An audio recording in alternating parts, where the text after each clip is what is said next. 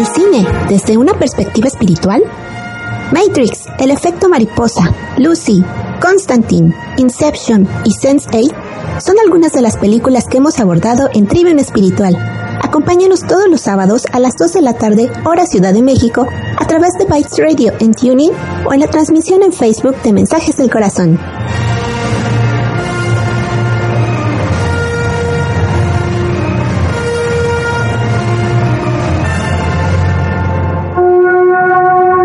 Ya estamos en vivo en Trivium Espiritual por medio de Bytes Radio, en Tuning y por medio de Mensajes del Corazón en Facebook.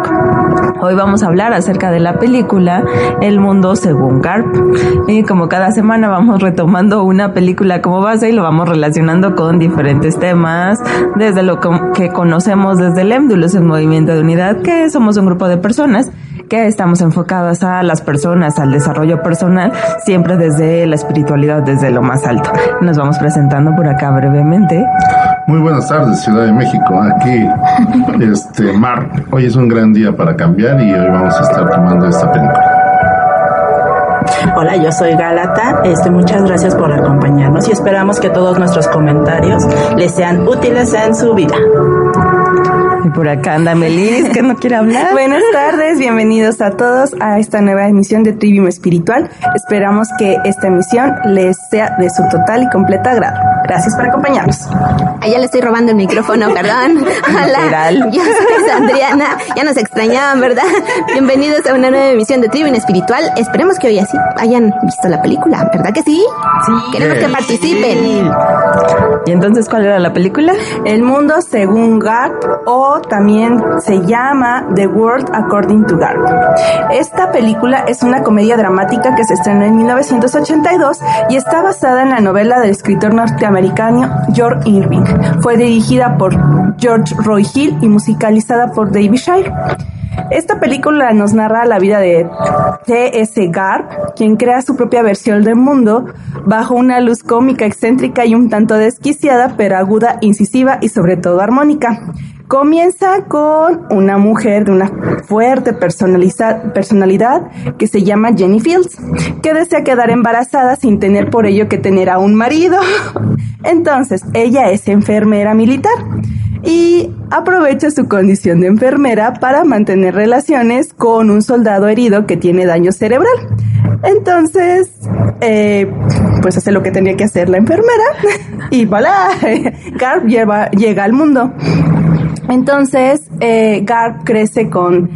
Tiene dos pasiones, la lucha libre y la escritura. Ah, y volar, porque según las historias que le cuenta su mamá, su papá había sido piloto y él tenía la firme esperanza que algún día iba a volver su papá, pero en una situación que pasa en la escuela donde viven, pues se entera cómo llegó al mundo y que su papá no va a regresar. Entonces, es un poco, este, no traumático, pero se queda de, ah, ok, creo que no va a volver mi papá.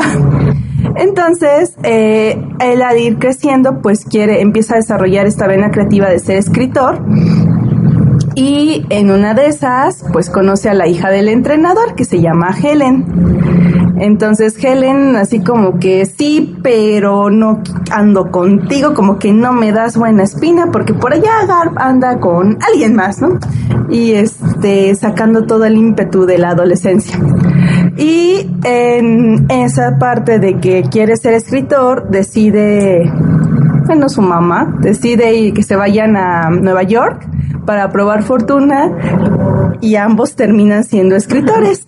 Ella eh, escribe una novela que hace que todas las mujeres empiece una, una revolución femenina por todas las ideas que pone eh, Jenny en su libro, pero Garp como que crece a la sombra de su mamá, ¿no? Porque todo el mundo le dice, ah, sí, el hijo bastardo de Jenny, que quién sabe qué. Entonces pasa el tiempo, Garp tiene, se casa, tiene dos hijos, se supone que van bien las cosas, pero empieza a llegar una avalancha de sucesos que pues terminan en algo no tan bonito, pero es la vida según Garp. Sí, comentábamos que la mamá de Garp tiene una personalidad muy peculiar, porque ella pues quería un hijo, lo tuvo, no le importaba tanto los medios, sino que simplemente lo que ella deseaba lo conseguía muy a su manera. Y siempre decimos, bueno, ¿qué tantas personas son así o cómo se van expresando? Y realmente pues ella no era mala persona y muchas veces veíamos que tiene varios juicios, mientras que por otro lado no ejercía tantos juicios. Entonces decíamos, ¿en qué parte está ese punto medio? Porque veíamos que inclusive le hacía una entrevista a una prostituta de Nueva York y ya al final, ya que acaba de hacer toda su serie de preguntas, ¿por qué haces esto? ¿Y te gusta? ¿Y sientes algo o no sientes nada? Pero sus preguntas eran como muy inocentes, como los niños, ¿no? Te pueden preguntar algo y no le meten realmente juicio, simplemente pues tienen esa duda, tienen esa curiosidad. Entonces así se presentaba también la mamá de Garp y decía, bueno, pues podemos ver esta situación desde otra perspectiva e inclusive la prostituta se quedaba con cara de ¿qué le pasa a esta loca? ¿No? Nos quiere ver a su hijo y a mí, qué enferma está. Pero ella le metía más juicio a que a la mamá de Garp y al final le dice, bueno, te puedes quedar ahí. Pero pues ahí vemos cómo tenía esa parte de inocencia, mientras que por otro lado también decía, no, es que eso es lujuria y lo tachaba de esta parte. Entonces tenía una personalidad muy especial, pero Garp, a pesar de los pesares, aunque no era su mamá normal, él, él era más normal, cabía más en el estereotipo de un buen papá y ahí deseaba. Y hoy están todos calladitos, ¿eh? No, es que no se va a comentar algo precisamente. Es que habla y no nos da chance, Sí. Pues bueno, este, eh, con esto que tú comentas sobre el asunto de tener esas dos posiciones, eh, yo creo que las películas generalmente son como muy de etiquetas, el bueno y el malo. Y en esta película le caracteriza que los muestra humanos, es decir, hay algunos temas que no, yo sí soy muy tolerante, yo soy muy, este, acepto a los demás, pero hay ciertos temas que no los toquen, por favor, porque si no ahí sí grito y demás. En la película, tanto en ella como la mamá, como el hijo, o sea, todos tienen esa apertura, pero en ciertos temas no pueden tocarlos porque parece que les tocan una herida. Y aquí es a donde también viene la reflexión ya trayéndola a la realidad. ¿Qué cosas para ustedes no son tan fáciles de tratar?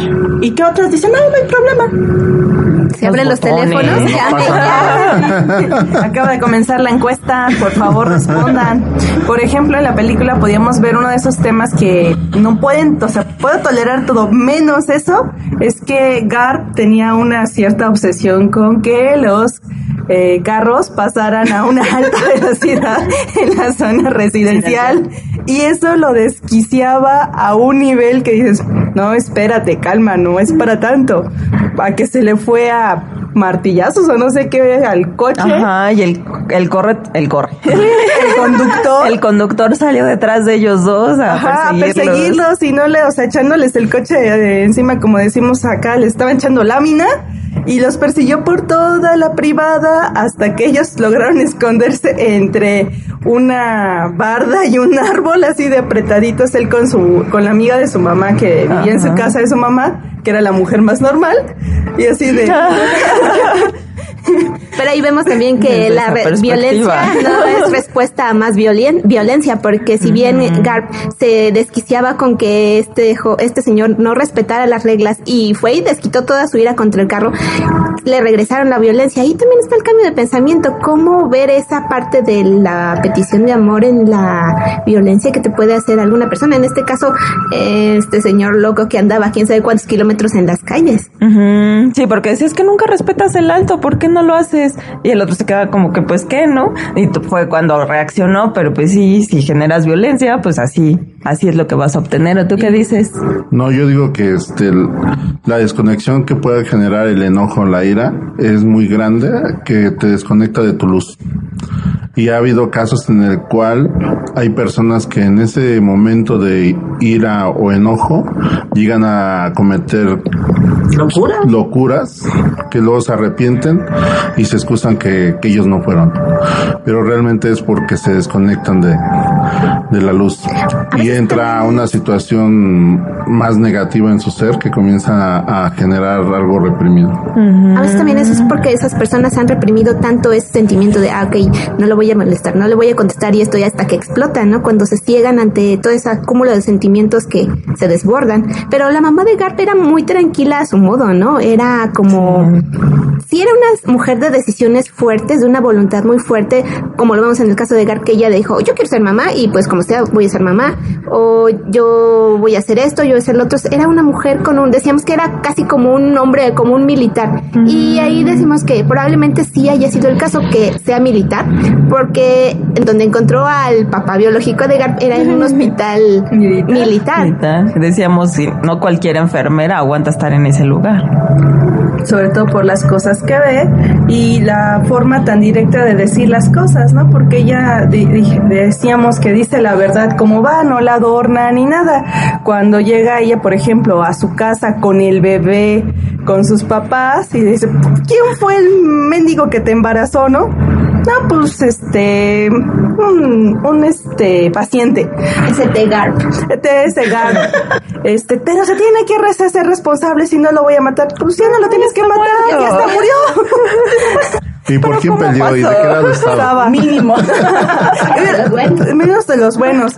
Pero como su papá no escuchaba y su mamá sí, cuando ya le empezó a decir que ella salió de la casa y empieza a decir, ah, pues tuve a Garp así, así, así asado. Entonces la mamá nada más de tanta impresión de lo que le estaba diciendo su hija se desmaya. Y el papá así de, ¿qué pasó? ¿Dónde? ¿Qué te pasó? Porque estás tirada, ¿no? Ellos eran como muy, conservadores, se escandalizaban de todas las cosas que decía su hija pero ella en sí también lo veía todo como, pues normal, es parte de la biología del hombre y pues así es todo. Incluso ella, su hijo le llegaba a decir que ella no tenía líbido, que no sentía el deseo, nada más sintió esa como urgencia de procrear, porque ya era la hora y era la edad, pero fuera de eso, todo acto que veía en otras personas lo tachaba como lujuria inmediatamente. Sí, que comentábamos era que solamente veía la, pues el acto sexual como con un solo propósito, la procreación y lo demás más lo dejaba a un lado. Inclusive cómo se expresaba no llevaba hacia el sentimiento, ella era lo que decía ella y por eso también se volvió ahí la líder en, en el movimiento feminista que en la época en el que se escribió ese libro estaba muy en auge. Entonces, pues las mujeres de esa época buscaban ahí en ella un gran símbolo, a tal grado que al final también la mataron. Y se ve como todo se lleva al extremo, desde el feminismo y la búsqueda de ayudar a otras a través de vivir el mismo sufrimiento y decimos, pues, como siempre decimos, bueno, si vas a ayudar va a ser desde algo más alto, desde algo más amoroso, si te pones a su nivel, ¿de qué ayuda eres?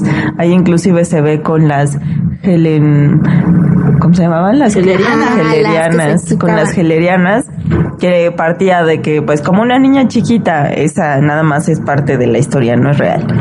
Que como una niña chiquita había mm, sufrido un abuso, sus los que abusaron de ella le habían cortado la lengua para que no pudiera expresarlo, para que no los pudiera acusar. Entonces, en la película se representa que las seguidoras de esta, bueno, las que apoyaban a esta niña, se cortaban la lengua para apoyarla. Entonces llegó ese momento en el que esta Helen, la la niña que ya no era niña, ajá, que sufrió este trato, pues dijo, no, ya paren con eso, por favor. Y ni aún así las otras chicas decían, no, pues nosotros vamos a seguir. Y decimos, bueno, ¿y qué?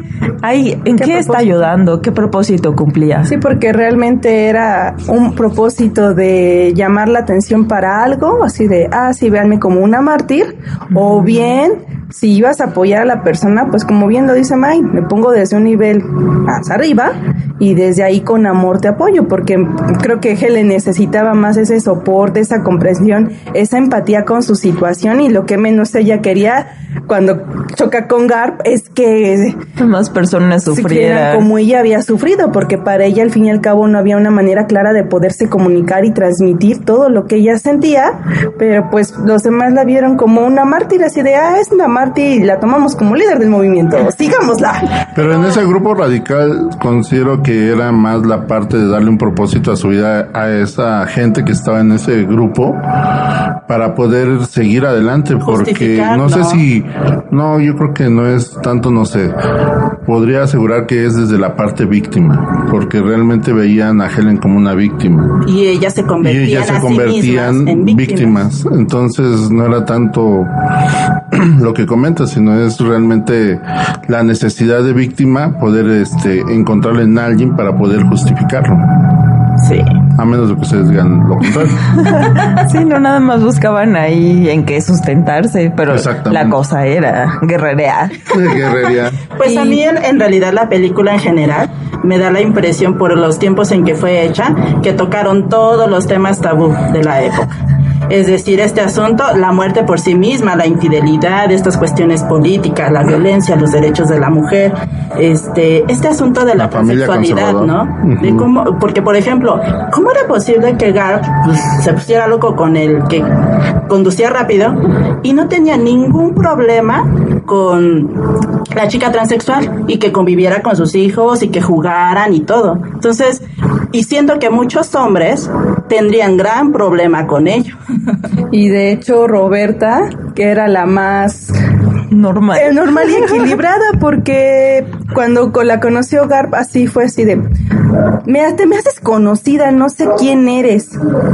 Ah, debiste haberme visto alguna vez, fui una jugadora de fútbol, bueno, cuando era hombre, fui un jugador de fútbol americano, y por eso tal vez me reconoces, pero ahora me siento mejor, me siento más alegre, ya me siento en paz, y eh, sacaba toda esa parte del sentimiento y lo expresaba, y Garp y sus hijos lo veían de lo más normal y lo más natural. Para ellos no era algo extraño o ajeno. Hasta pues la esposa y la mamá, ah, sí, claro, y ver, ve- la veían como otro ser, no la hacía diferente su condición. Y hasta decía, ¿no? Que ella estaba empezando a crecer en ella esa intuición femenina, ese sexto sentido. Decía, bueno, yo creo que algo va a pasar porque se sentía mal. O sea, igual y son las hormonas porque yo me siento mal. y así son las viejas, ¿no? La parte hormonal. Pero ella, ya lo veía de esa manera y como decimos, el mismo Garb la veía ella como la parte más equilibrada de todo el grupito, porque en el grupito de mujeres que estaban al cuidado de la mamá de Garb, estaban ahí en una misma casa por diferentes circunstancias. Inclusive se ve que hay una persona, una mujer que la va a buscar su ex esposo o ex algo. Entonces va a recuperarla y lo- esta Roberta la agarra a golpes. y lo taclea Y lo para que-. Entonces, pues la otra seguro iba ahí porque la golpeaban. Pero adivinen qué creen que corrió. Pues no, se fue con el otro. Le ganó la parte, Le ganó. ¿cómo se llama? Codependencia. Codependencia. Necesita, está lastimado, ahora me toca a mí cuidarlo. Y es así de, pues si ya saliste de donde estabas, pues sostente tu decisión y mantente, porque si así ya regresó, pues seguramente se, siguió la misma situación hasta que algo pues, pasó. Yo digo que nunca salió. Realmente nunca salió y simplemente estaba tratando de, de ver este su vida, pero nunca salió porque en el momento que, como estábamos comentando, en el momento que le tocaron ese botón, en ese momento fue que dijo, no, ahora él me necesita. Pobrecito, lo golpearon, miren cómo lo dejaron. Ni por Voy a mi tener que manejar por mi culpa. Entonces realmente no, no había salido. Yo, yo considero que seguía igual y nada más era un pretexto más. Tenía que fondear más. Exactamente. Creo que tenía que aprender. golpes Ajá, más. Creo que su lección todavía seguía adelante. Quiero retomar la parte que comentaban de Roberta, cómo Garp mismo le decía que ella era la más equilibrada y justamente reunía la parte masculina y la parte femenina. Decimos que todas las mujeres en cierto punto nos volvemos loquitas por ciertas circunstancias hormonales o situaciones de estrés, lo que sea, pero él tenía esta parte, ya estaba equilibrando las dos partes porque justamente ella estaba desarrollando la parte de la intuición, pero también tenía esa parte o ese sustento masculino, entonces sus energías podríamos decir que se estaban equilibrando, por eso era la que tenía más lucidez entre todos. Sí, porque hasta la conexión y empatía con los hijos de Gar, pues sí era capaz de conectar con ellos y, ay, es que la tía dice esto o la tía dice aquello y la tía dice que no deberíamos hacer esto ZW, ¿no? Entonces, así como podía poner ponerse en el papel de la parte femenina que procura y demás, cuando necesitaban eh, alguien ese jalón de orejas o esa voz firme, pues también lo hacía, ¿no? Que también lo vimos cuando este tuvieron que ir al sepelio de la mamá de Garp, así de, es que no quieren que es porque eres un, un, hombre y un hombre la mató. Sí, pero es mi madre. Lo disfrazan a Garp de mujer y cuando sucede la parte, eh, ahorita continuamos porque ya nos tenemos que ir a corte. Entonces, vamos a escuchar nuestra primera canción que se denomina There Will Never Be Another You de Nat King, no, sí, de Nat King Cole. Esto es Trivium Espiritual a través de Bytes Radio, TuneIn y Mensajes del Corazón por Facebook.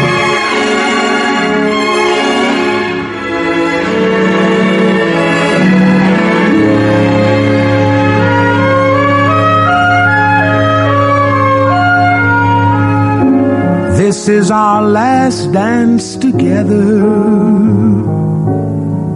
Tonight soon will be long ago. And in our moment of parting, this is all I want you to know. There will be many other nights like this.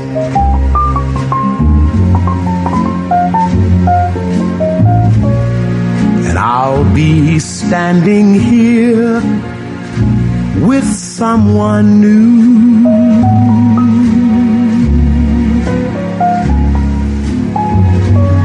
There will be other songs to sing, another fall another spring. But there will never be another you.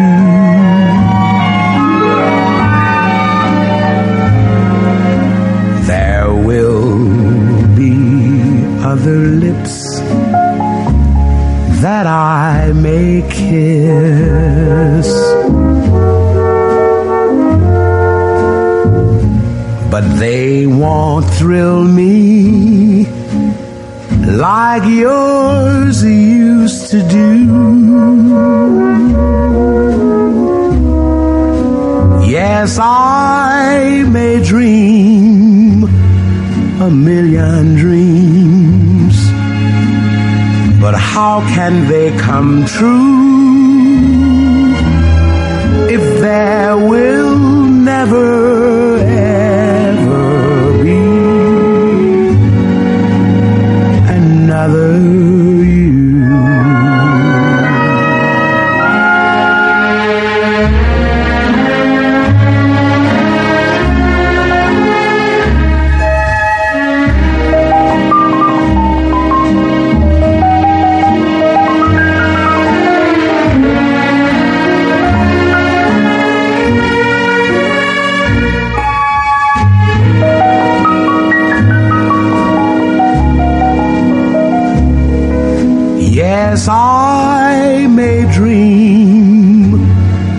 million dreams, but how can they come true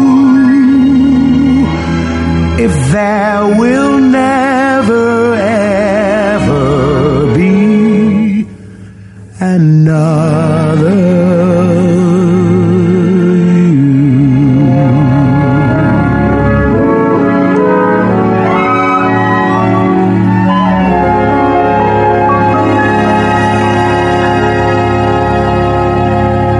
estamos de regreso en Trivium Espiritual por medio de Bytes Radio en Tuning y también por medio de Facebook de Mensajes del Corazón y de Bytes Radio. Hoy estamos hablando acerca de la película El Mundo Según Garp, es bastante interesante, toca varios temas tabú de parte de la sociedad, sobre todo de ese tiempo de cuando se escribió ese libro, ya que esta película está basada en un libro, como pasa muchas veces. Y vemos aquí como a través del personaje de la mamá de Garp se ven diferentes situaciones y cómo ella misma va abordando desde ser líder de un movimiento feminista, ser una mamá soltera, que imagínense en esa época, y me parece que nos va a dar una respuesta por acá, Emelis. Más bien, les voy a contar algo. ¿Sabían que esta película fue el primer papel serio de Robin Williams?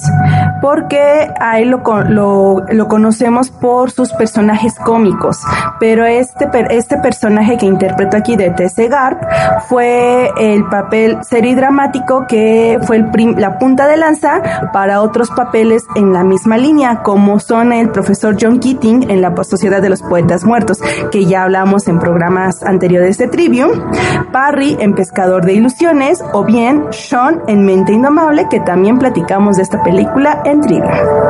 Así que retomando a la mamá de, a la adorable mamá de Garth y la parte de ser mamá soltera en un momento bastante crítico, también podemos ver que ella hacía, o su expresión a veces era literal, porque vemos, no sé si se acuerdan de la parte de que el perro del vecino mordió a Garth y le arrancó la oreja. Cuando crece Gar, ya sabe, lucha libre. Y el perro otra vez va por la revancha, pues esta vez Garp le arranca la oreja al perro. Entonces el vecino viene y le dice, o sea, ¿qué pasó aquí? El mi perro está sangrando. ¿Qué pasó? Ah, pues sí, mi hijo le arrancó la oreja a tu perro y ya, ¿no?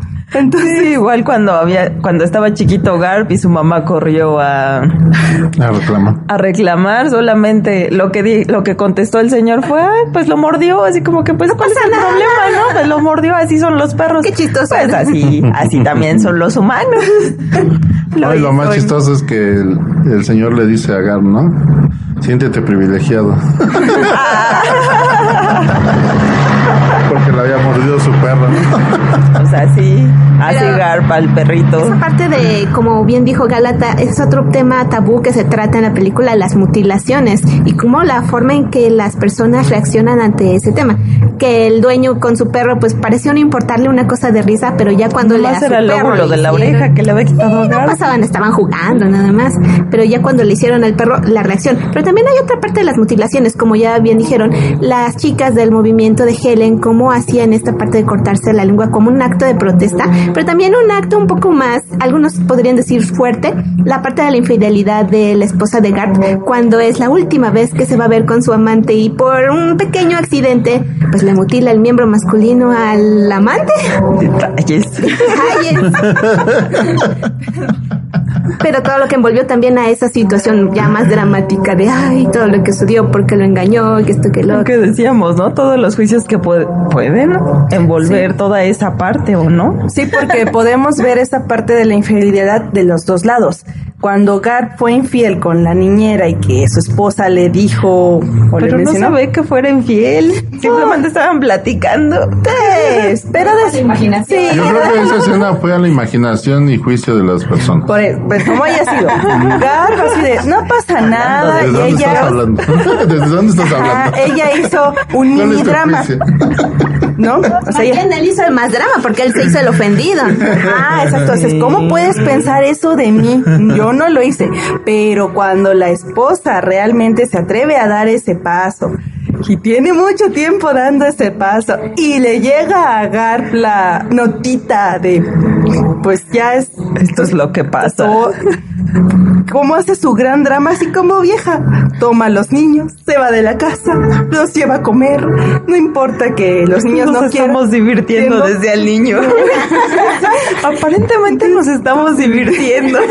Pero Garp con cara seria, a punto de ponerse a chillar, así de, y ya cuando le habla de, es que quiero que ya termines con eso, ya no quiero que Sin siga". despedida.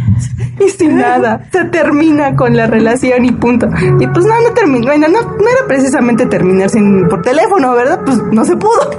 Pero- no la dejaron. Pues no se dejó ella y dio el paso, pero también de ahí qué pasa con esa situación, ¿no? Porque como, aparte de la mutilación del miembro masculino del amante, pues también la situación de que pierden en esa misma, en ese mismo problema a su hijo, porque sufre un accidente, llega Garp en el coche, encuentra el, el coche de la esposa con el amante, chocan y es cuando se muere uno de los hijos de Garp.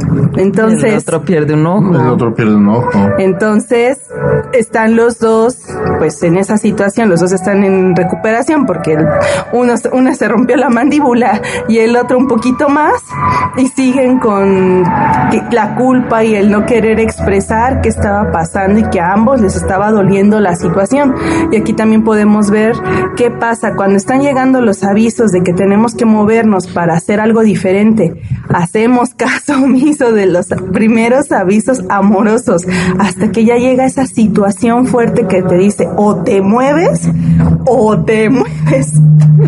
Pues más allá, bueno, a mí me gustaría comentar el- la película en general. Yo creo que estuvo hecha para provocar, para provocar emociones. juicios. Sí, yo creo para y sobre todo también ir de un extremo al otro, es decir, o sea, cómo hay este asunto de la represión en ciertos temas y cómo también se plantea la libertad.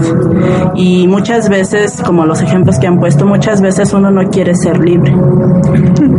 Sí, y ahí se llegaba a los extremos, como dices, pasaban la mutilación cuando alguien no se movía, pues se daban ese, ese tipo de cosas y bastante, bastante fuertes. Y ahí vemos también la reacción de la mamá de Garp, Jenny, que decía cuando le cuenta todo a Roberta de lo que pasó con el amante de, de la esposa de Garp. Y le dice, él se que esta Roberta le dice, bueno, a mí me lo hicieron, pero yo tenía anestesia general, no me lo imagino así. El chiste ahí. Generando empatía. Pero- Ahí se muestra su equilibrio. Y no lo juzgó tampoco, ¿no? Ese era justo nada. mi punto. Jenny, la mamá, le decía, bueno, eso es lujuria, pero después habla con Garb y le dice, bueno, ella ya se arrepintió, ya perdónala, habla con ella, si no vas a perder todo, vas a perder, ya perdiste un hijo, tienes aún otro hijo y a tu esposa, ¿qué vas a hacer? En esa escena, este, me llama la, la atención, este, que lo hicieron demasiado dramática. La infidelidad, infidelidad. Ajá. De una mujer, por Sí, Dios. porque se perdió una vida de un menor, un ojo, un miembro. Todo se Y perdió. todo se perdió. Y, y termina con un te extraño, te quiero y vamos, a volver a iniciar, ¿no? Sí, esa parte de Entonces se todo me hace como los extremos demasiado este ¿Extremos? aislados o muy ¿Alejados? muy impactantes porque imagínate, o sea, el, el que te el que te cases es como si fuera una compra y una compraventa. Eres mía y ya, ¿no? Igual del otro lado. Pero ya con un te extraño, pues no importa, ¿no? No importa que te hayan usado, ¿no? Vamos a seguir. En esta situación aplica el de por qué ir tan durito y retobando de cuánto odio según tenía Garp en todo el proceso que no pudo hablar, que nada más la veía feo y ella sí la exacto. sentía sentir culpable. Y ya cuando pudo hablar con ella, la primera palabra que le dijo es te extraño. Exactamente. Al final fue, pues, ¿para qué le sirvió todo el proceso? Como dice Marcos. ¿Para qué tanto? ¿Para qué tanto el Si suelo a brinco estando el suelo tan parejo? Yo creo que siendo honesto, pues se resoluciona más las cosas. ¿Sabes qué? Pues me interesa alguien más y ya, ¿no? Entonces vamos hay decir, que ¿qué esperabas tú? quejabas hacia allá, ¿tú qué esperabas en eso? No, a mí me dio risa como la acabo de un extremo a un extremo. Digo, ah, terminan con un te extraño y ya. Digo, pues, tanto drama para nada. Es que las personas estamos acostumbradas a hacer ese tipo de dramas porque así nos hemos acostumbrado a vivir en el mundo. Pareciera que si no tenemos los reflectores y las luces, no somos felices. Entonces. Es la dependencia al drama. un poquito de emoción dramática la vida. Sí, entonces cuando ya por fin de- ves que ese drama no te sirve de nada y estarlo alimentando te drena demasiado es, ¿sabes qué? Hasta aquí, me vale. Agarro mis triques y yo me voy y yo me alimento y dejo de estar desperdiciando toda esa energía y toda mi atención en ese drama. Pues ya, como bien lo dices, tan sencillo como era, no soy feliz, hasta aquí, nos vemos y te deseo lo mejor, punto. Sí, porque si hubiera sido honesta, no hubiera pasado nada, no hubiera habido ni una pérdida de, De miembro. de un niño, de un miembro y de un ojo, ¿no? Pero todo por la parte honesta, no sabes me interesa a otra persona y ya, Yo en un universo o en una realidad En alternativa, en una dimensión eh, ideal, podría decir que por qué no darse la libertad ambos de esa parte, de tener una aventura. Por eso le con preguntaba cuál era su versión. Ajá, tener una aventura con otra persona. Y lo mismo que decía Mark, ¿por qué un matrimonio significa un contrato de posesión de la otra persona? Coartar la libertad de la otra persona, sino darle esa oportunidad de, ¿por qué no? Conocer a otras personas, tener relaciones con otras personas y no pasa nada. Algunas personas sí Eh, Esa lo realidad así. ya está iniciando. Claro, la verdad es que sí está medio complicado, le llaman el poliamor. Inclusive también hay relaciones abiertas, pero sí todavía es muy juzgado. Imagínense, ya estamos en 2019 y todavía chino. A las personas que dicen, sí, sí, yo me animo, ya la mera hora. Ay, no. Porque una cosa es de que, bueno, yo veo que anda con alguien, ah, pero tú no, que es muy común en los hombres, ¿no?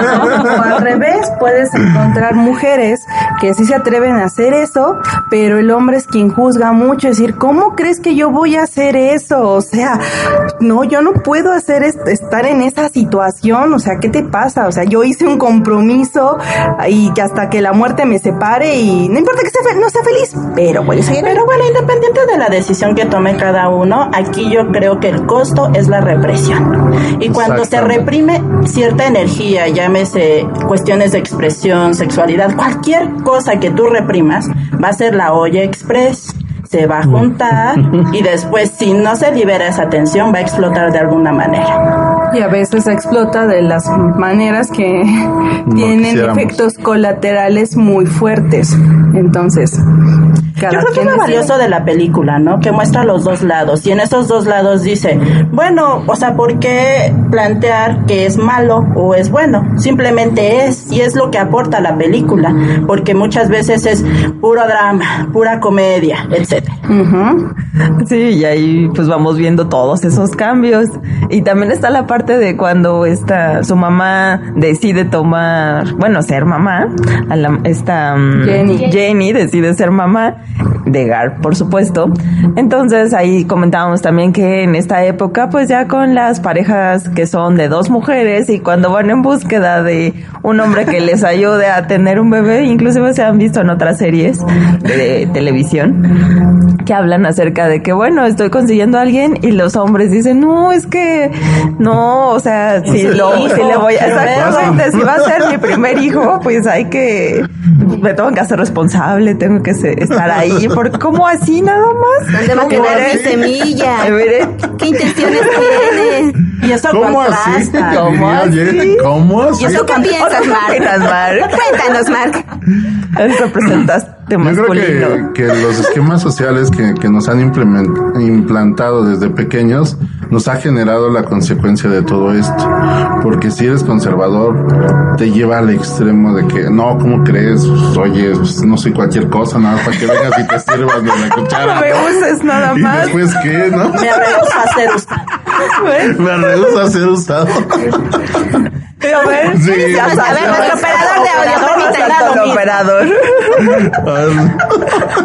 Ven un cuerpo este bien proporcionado y ya quieren. Ya quieren todo. De buenos genes. Pues sí, ¿Qué quieren de eso? Mínimo una comidita, un, un te quiero, ¿no? Ya de perdes, ¿no? Vamos. Regresando al tema. Vamos, regreso, muchas gracias. Gracias por su comentario. No tienes micrófono. Más bien es Pequeño detalle. No se Vamos, Es que ustedes.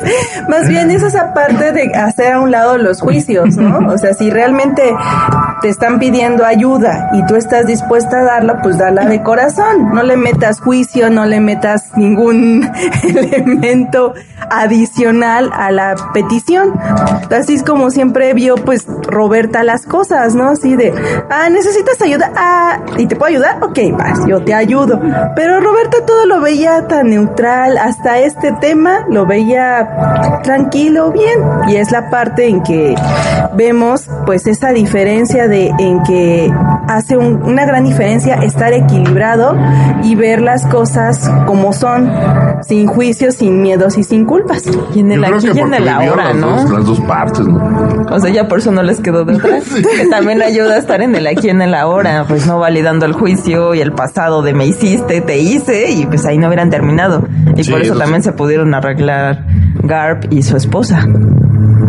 Así son las viejas de dramáticas de Alejandrita. Quedaron reflexionando. No es que dijo Alejandrita. algo Alejandrita comentó eso, por eso. Pues sí. Hago el comentario. A ver qué vas a decir, Mark. en un minuto porque ya nos vamos a corte. Ay, te salvó la campana. No, no, que resuma, Recuerden que que un minuto es largo. Ok, voy a resumir. Realmente es romper esquemas. Mm, Lo que tú crees que es lo correcto, tal vez no lo es. Y el día de mañana te das cuenta que es otra cosa. Entonces el mundo es cambiante. Lo que hoy tú tienes como enseñanza y aprendizaje, tal vez el día de mañana lo vas a ver como algo indiferente. La parte que, que tenemos que aprender es que tenemos que estar abiertos a nuevas cosas. Comenzar a, a ver de diferente forma y no con un pasado que te enseñaron ciertas cosas que, que te atan y te encarcelan el día de hoy. Entonces tienes que liberarte de todo lo que te han dicho, de todo lo que tú crees que piensas, de todo lo que tú crees que ves, de todo lo que tú crees que validas que es real. Te tienes que comenzar a liberar y comenzar a generar una nueva conciencia, una nueva forma de ver. Mm, vamos con Emily. Ok, pues miren, vamos a escuchar nuestro segundo corte musical y eh, escucharemos la pista denominada Long Way You Go de Alice Cooper. Escuchan Trivium Espiritual a través de Vice Radio Tuning y Mensajes del Corazón por Facebook.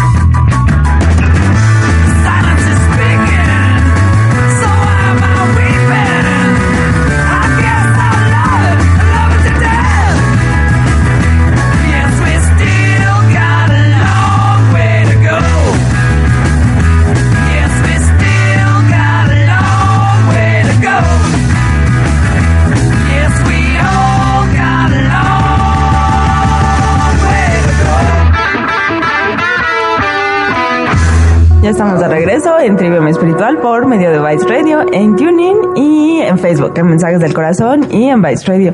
Hoy estamos hablando acerca de la película El Mundo según Garp y decimos que esta película se presta mucho a sacar esos juicios, sea por una u otra situación, ya que toca varios temas complicados desde las personas que se cambian de, se- de sexo, el abuso a las mujeres, el feminismo y también la parte de el engaño conyugal. Así que, ¿ustedes cómo se sintieron si la vieron? Y podemos, hemos hablado de todos los personajes, pero no hemos hablado de Garp. Exactamente. ¿Qué Pues tal? todo, gira- todo giraba en su vida a él. No vimos al inicio cómo empieza la película con un bebé, todo lindo, regordete y bonito.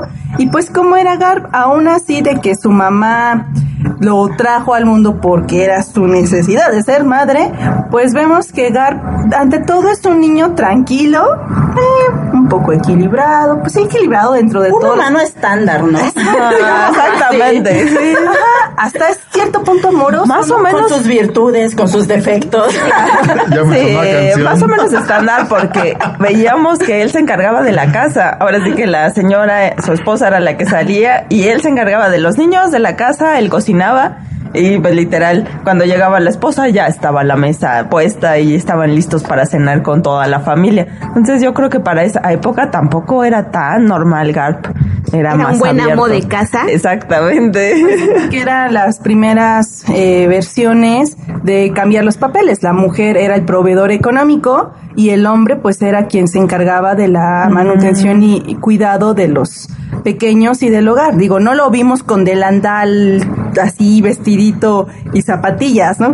Llegándole a prepararle al marido el pastelito y toda la cena bonita, pero sí siempre estaba al pendiente con los niños, en que todo estuviera bien, se daba sus espacios para poder escribir, aunque a veces no tenía inspiración, y Roberta pues como que lo ayudaba entre los juegos con los niños y demás, pero sí vemos esa parte, y muchas personas podrían decir que al ser hijo de una mamá soltera, hubiera podido crecer con un chorro de traumas, broncas, juicios, carencias, y pues no, Pero si te das cuenta, eso ya es juicio. ajá, O sea, porque al final de cuentas, el, el que una persona decida algo o no, es su decisión. O sea, ¿por qué tener que colocarle una etiqueta? O sea, ¿por qué los niños de las madres solteras tienen que ser de X forma? Porque digo, yo conozco varios que no son, que tienen su papá y su mamá y relajito. Entonces, yo creo que aquí eh, la, la parte es importante para mí de, de esta película es, ¿por qué tenemos que poner una etiqueta? ¿Para qué? Es una decisión personal. Los resultados de esa decisión cada persona la va a tener y ya. Entonces, entonces aquí este planteamiento es que lo femenino es que lo masculino. ¿Quién lo define en realidad? Planteábamos que energéticamente tenemos ambas partes en la misma proporción. Entonces ahí de ahí surge la idea de que es la sociedad que plantea lo que es femenino y lo que es masculino, lo, que, es bueno y lo que es malo. Entonces, por eso está padrísima la película. Si no la han visto, por favor, véanla. Y sobre todo porque da la posibilidad de ampliar nuestra visión y decir, bueno, son humanos, toman decisiones, están haciendo lo mejor que pueden con lo que tienen y si no, y si se equivocan, tienen un aprendizaje y siguen creciendo.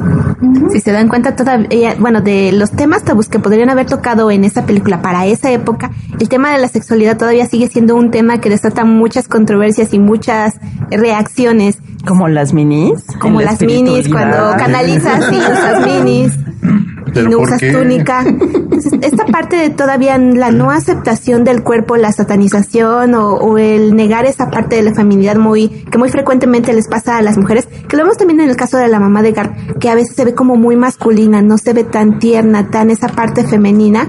Hay, ¿cómo veríamos alguna o conocemos algunas mujeres que son así, pero por su, en lo que ellas piensan que su mismo trabajo se los exige, que tienen que jugar como hombres en un mundo de hombres, eh, a cambio de matar esa parte femenina que también tiene muy buenos puntos y es la parte que viene no a dominar, pero sino a hacer un equilibrio en este mundo un poco caótico. Inclusive Garpa al final le dice a su mamá, no, nunca me hizo falta un padre, mamá. Ni lo escuchó, pero él se lo quería decir y fue lo último que le dijo. Y pues sí, pues si ella misma se comportaba muchas veces como hombre, pues cómo le iba a hacer falta un papá si ya lo tenía cubierta con la presencia de su mamá de los dos bandos.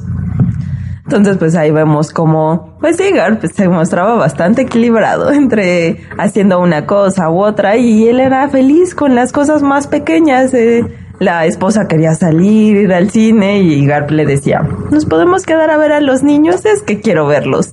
Y ella se quedaba como que, ay, bueno, y ya se quedaban ahí viendo a los niños o cuando dormían y ahí también estaba este Garp se llenaba con las pequeñas cosas de la vida él era feliz y sí casi siempre se mostraba el abierto con esa sensibilidad que mucho más sensible que su madre y ya a su madre pues él lo acep- la aceptaba no le decía inclusive cuando llegó la con la prostituta a entrevistarle le decía no mamá qué vas a hacer no déjala Porque no sabía qué podía decir, si la podía Sus ofender. límites, ¿no?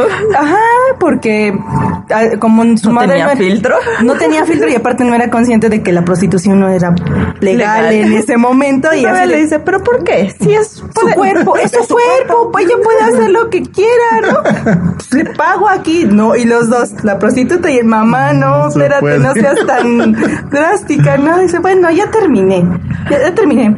Si quieren ustedes dos pueden irse, ya nada más los dos así como que se les se quedan viendo uno al otro, así como que, bueno, eh, está bien, vamos a hacer lo que vamos a hacer.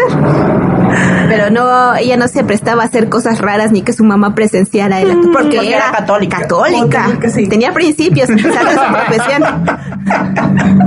¿Ustedes qué piensan? Pues por ejemplo, es cierto, aunque se dedica al negocio de la prostitución, pues tiene sus principios, sus Sí. reglas. ¿Por y sus no? juicios. Digo, ya estando en esa época, sí, muchas veces la parte sexual es la parte que más le cuesta soltar a las mujeres. Y ya tenía resuelta esa parte, pues era más fácil soltar los demás juicios. Pero ahí se ve que no, que todavía pues guardaba varias cosas y realmente pues lo hacía quizá nada más por necesidad y no tanto por esa apertura y ir hacia algo más. Y Sí, Eli dice, esas cosas nunca pasan, así son las viejas. ¿O tú qué dices, Mark? Que está otra vez muy calladito. No, para nada. Este, a mí, la parte de, de la prostituta, cuando ya la, la mamá de Garp se este, puede vender su libro y ya se vuelve millonaria, pues Dara, mm, resulta que esta prostituta también ya trabaja con ella, que era ya parte de su equipo. Entonces de ya era la- se confirma la necesidad. Ajá. Entonces, esa parte, ella como que conjuntó o hizo que todas se conjuntaran para trabajar en uno, pero cada quien estaba también en su mundo, porque las radicales con su tema de odiamos a los hombres y vamos a cortarnos la lengua, ¿no? La prostituta pues ahí tratando de, de salirse del mundo que estaba y ahora ya estaba en otro mundo muy diferente, ¿no? Y creo que todos estaban, ah, la persona transexual, pues igual, ¿no? Se sentía en ese mundo, pero porque como que era un punto ¿Neutro? neutro donde podían estar todas. Yo creo, ajá. Pero mantenían su ideología. Ajá, exactamente. Digo, y Aunque no está fueran mal. diferentes, porque Garb no estaba de acuerdo con la parte de que se mutilaran la Pero había tolerancia. Pero había tolerancia Ajá, entre ellas. Es que yo creo que esta es una gran muestra de cómo puedes tener la ayuda, pero decides tú si cambias o no. O sea, porque estaban en un ambiente efectivamente de tolerancia y yo creo que de manera personal lo veo como magistral el que la mamá dijera, todos tienen una carga, una herida que no han sanado. Y lo respetaba. No, entonces no emitía el juicio, sino simplemente pues cuando ellos decidan. Era un ambiente como lleno de amor, a pesar de la diferencia y la variedad que había, era un ambiente protegido y lleno de amor, que contenía y por eso mismo sanaba a los que estaban ahí. Los que se permitían Los que querían. sanar. Bueno, los que querían, sí. Lo podemos ver cuando llegan por la chica que llega el novio por ella, como todas salieron así como que a ver, ¿qué se necesita? ¿Qué hay que hacer? O sea, ¿en qué modalidad llegas? Tú, monito, ¿en qué modalidad llegas? ¿No? Entonces sale Jenny, sale Roberta, sale Gar, así de, no, si vienes en una, en una fan y sí, bueno, pues espérate, te vamos a contener, ¿no? Y si te pones más intensa, pues vamos Y a lo tener que taclearon. Pero Yo- ¿qué creen que ella no quería la ayuda? Sí, no. Casi, casi lo defiende. ¿Por qué lo golpean?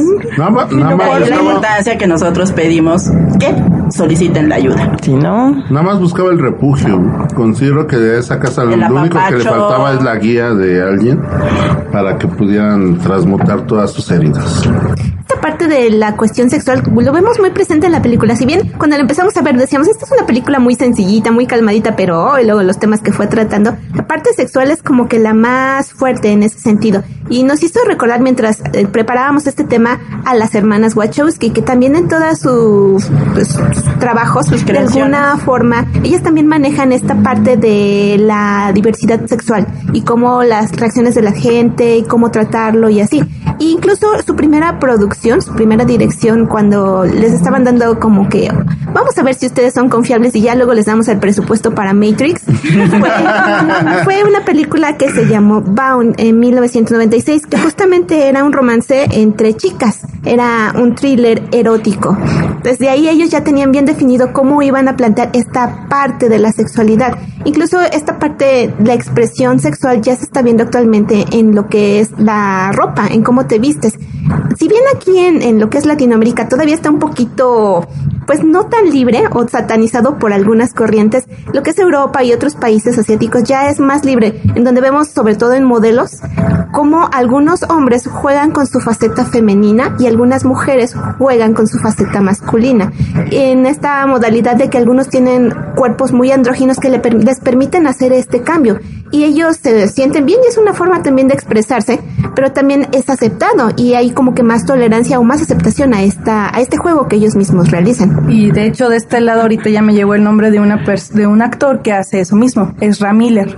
De hecho tiene mm, esta característica y él lo ve así, o sea, él, él se ve andrógino y usa luego ropa de mujer, también ropa de hombre y él es, va feliz por la vida con lo que expresa y con lo que es y no le mete ningún juicio.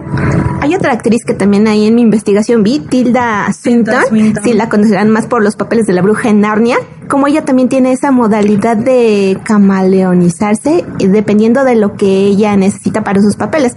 Pero si bien algunos actores o algunos modelos están en este juego de explorar sus diversas facetas, algunos sí se pueden eh, decantar por lo que sería a cambiar a su preferencia sexual o expresarla libremente, o ellos mantenerse en sus creencias y no pasa nada. Sí, ahí se van viendo diferentes perspectivas. Y pues yo creo que mucha de la influencia, pues sí, ¿no? De las Wachowski es que ella, ellas mismas lo vivieron, esa parte de comenzar como hombres y ahora ser mujeres. Entonces, pues si nadie más lo expresa, pues encuentran la manera de hacerlo, ¿por qué no? Porque de ahí vemos que hay muchos juicios y pues si no se pueden expresar en el mundo, pueden empezar a abrir esas mentes a partir de lo que vemos, a partir de la película y no solamente verlo desde como que te lo cuentan, sino a través de las imágenes es más palparlo, sentirlo y cómo se sienten ellos muchas veces atrapados. Es quitar el juicio y aperturarlo. Realmente si no es nuestra vida, Sí, esto que yo quiero comentar, o sea, yo puedo decir que las admiro en el sentido de que muestran una realidad. Ya depende de cada persona cómo reaccione ante ello. Definitivamente su reacción hablará de sí misma. Entonces, si tienen un asunto con la homosexualidad, pues va a saltar.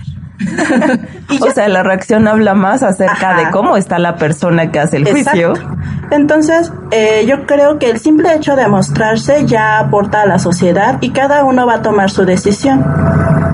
Pero no es necesario como tal, es como decir, tienes que luchar pa- para tener paz, cuando realmente no tienes que luchar para tener paz.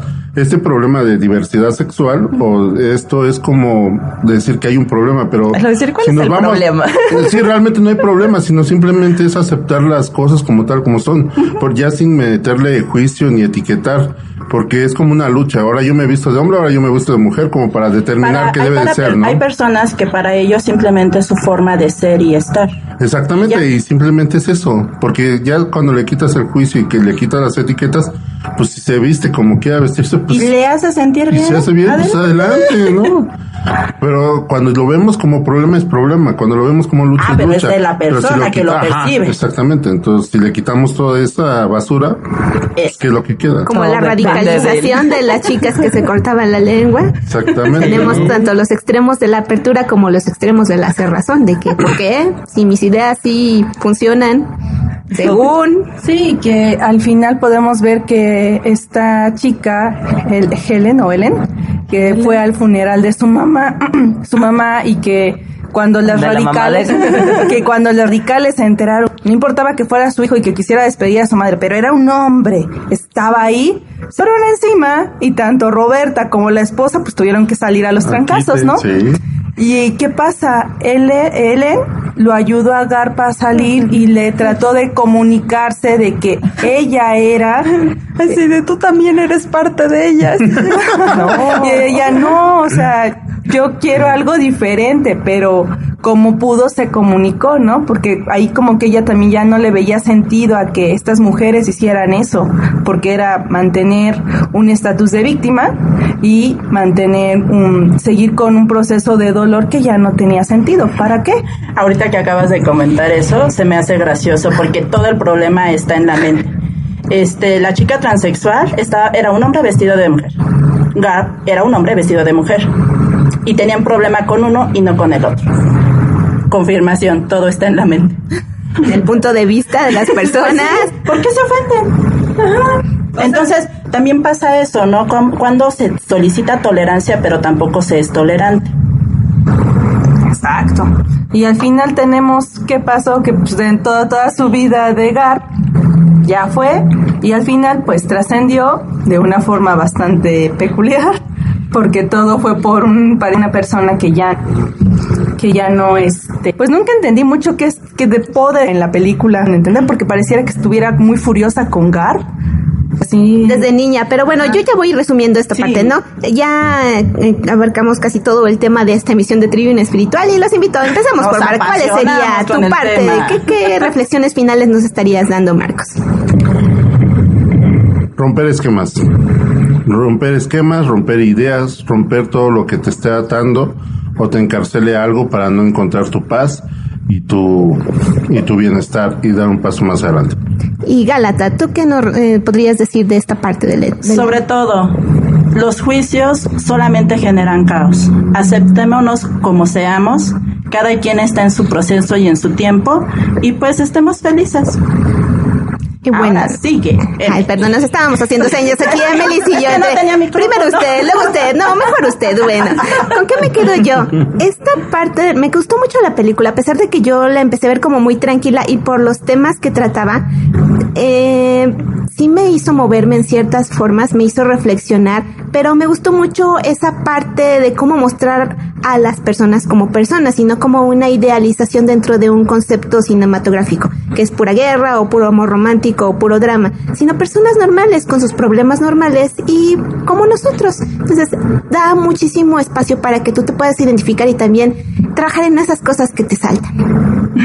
Sí, y a mí me, eh, me sirvió para ver desde otra perspectiva que los juicios no nos ayudan para nada, solamente traen caos a nuestra vida y es mejor ir aceptando quiénes somos y expresándonos desde el corazón como lo hacía Roberta, que siempre expresaba pues desde la parte más pura y amorosa en ella todo lo que era y eso lo extendía hacia, hacia su alrededor y así iba por la vida pues, respetando a todos, ¿no? Bueno, Ah, bueno, ya les comentamos que este sería el programa de cierre de nuestra primera temporada de Tribuna Espiritual. De momento, aplausos, aplausos. Muchas gracias por acompañarnos durante todo este tiempo. Ustedes pudieron dar cuenta de nuestro crecimiento desde el primer programa. Cómo, cómo hablamos, cómo nos desarrollamos. Hasta ahorita no podemos decir que ya somos superlocutores, pero nos ha gustado mucho hacer esta emisión. Hemos aprendido bastante, hemos crecido junto con ustedes y sobre todo nos, nos llena el alma el que ustedes hayan estado con nosotros durante todo este tiempo acompañándonos y permitiéndonos también aprender de ustedes. Y bueno, Emelis va a cerrar esta emisión. Gracias por las nuevas perspectivas, tanto para nosotros y como para ustedes. Esperamos que estas emisiones les hayan ayudado a ustedes a abrir un poquito más la visión a que las cosas no siempre son como aparentan ser, sino siempre hay algo más allá de lo que se muestra. Sí. Así que nos vamos a despedir escuchando la última pista que se llama When I Am 64 de los Beatles. Que su libre albedrío los favorezca en esta vida y nos encontremos en algún punto de ella. Sí. Yo por acá.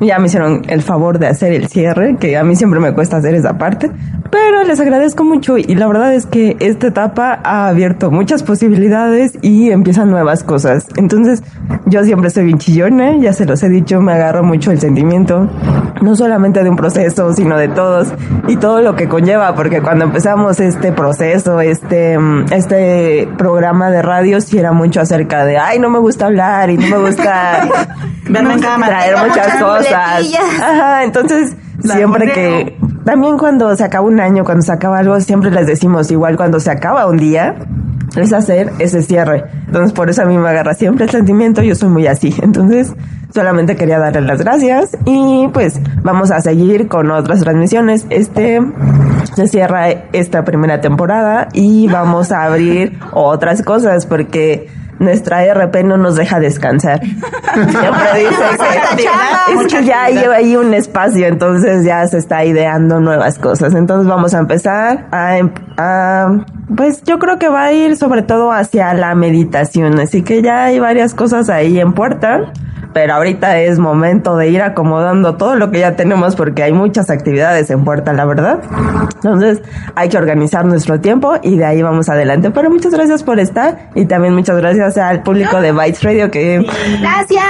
a su manera yo creo que nos fueron comprendiendo y gracias a Toño por Toño, su por darnos su gracias. espacio, su tiempo que siempre lo andábamos carrereando y no le habíamos dado la sorpresa por cierto. Aprendimos a usar más o menos la consola. Sí, La verdad, sí, más o menos. sí, muchas gracias. Y ya, básicamente eso era lo que quería decir. Muchas gracias y nos vamos al rato a las 7 de la noche, hora Ciudad de México. Entonces ahora sí, ¿ya? Última canción, ya dijo la cámara. Sí, ya salud. Muchas gracias. Pronto. Gracias. Nos vemos. Bye. Sean felices.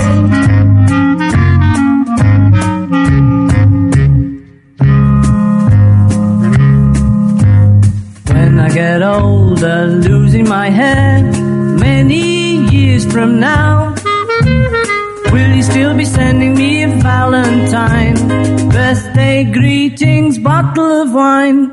If I've been out till quarter to three, would you lock the door? Will you still need me? Will you still feed me when I'm 64?